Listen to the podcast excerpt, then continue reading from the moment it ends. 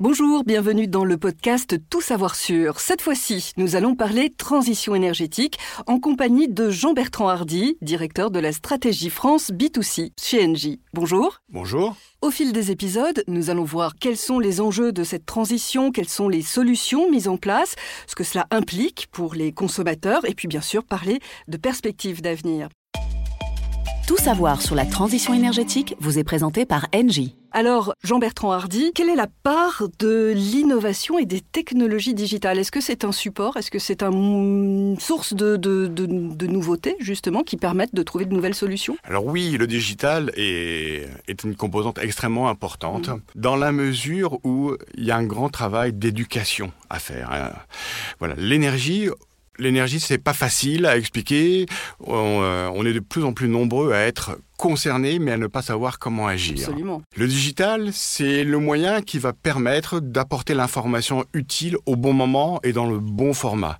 Je m'explique.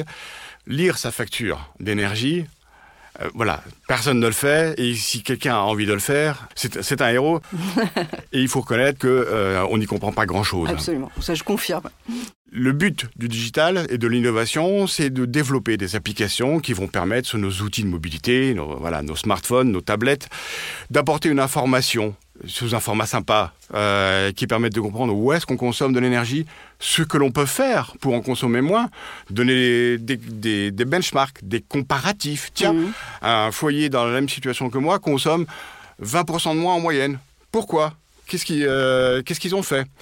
Et voilà. Et donc apporter de l'information dans un format euh, friendly user, pardon, voilà, euh, facile à exploiter pour le pour l'utilisateur et qui va du coup lui permettre d'exploiter l'information et d'agir. Parce qu'on est beaucoup à vouloir agir et parfois on ne sait pas comment agir. Absolument. Le premier, la première brique pour agir, c'est effectivement de comprendre sa facture d'énergie et de se dire ce que l'on peut faire de façon à consommer mieux, consommer moins, sans forcément atteindre à son confort. Alors ça, c'est important. Concrètement, euh, est-ce que par exemple, euh, ce genre d'application va me dire attention, euh, votre éclairage dans le salon, par exemple, est trop énergivore Oui, par exemple, il va, il va pouvoir me dire que ma consommation pour mon chauffage est 20% euh, supérieure à la moyenne de, à la moyenne des personnes qui habitent euh, dans mon quartier et qui sont dans ma situation familiale.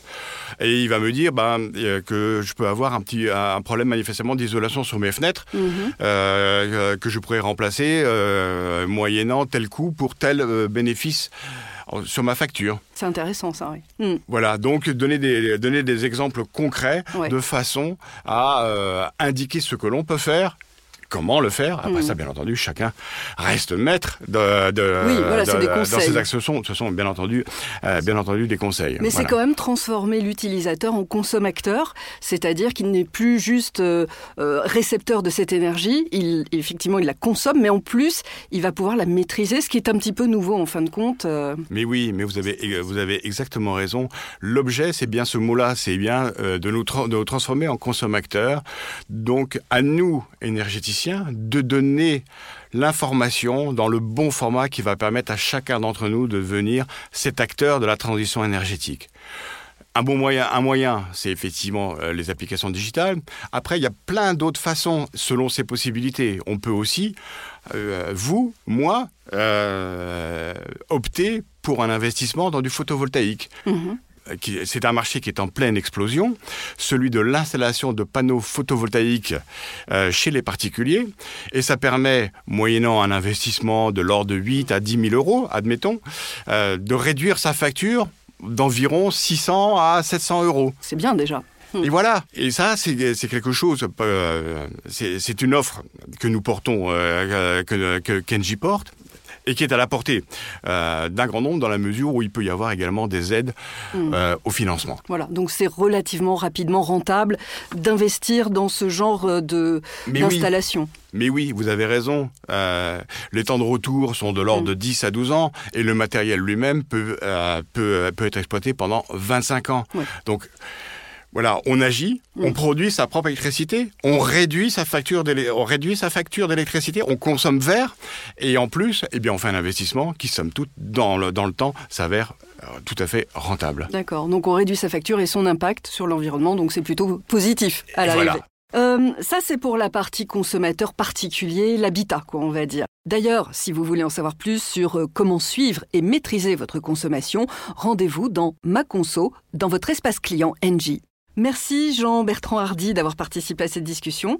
Je rappelle que vous êtes directeur de la stratégie France B2C chez Engie et que vous étiez notre invité aujourd'hui pour ce podcast Tout savoir sur la transition énergétique.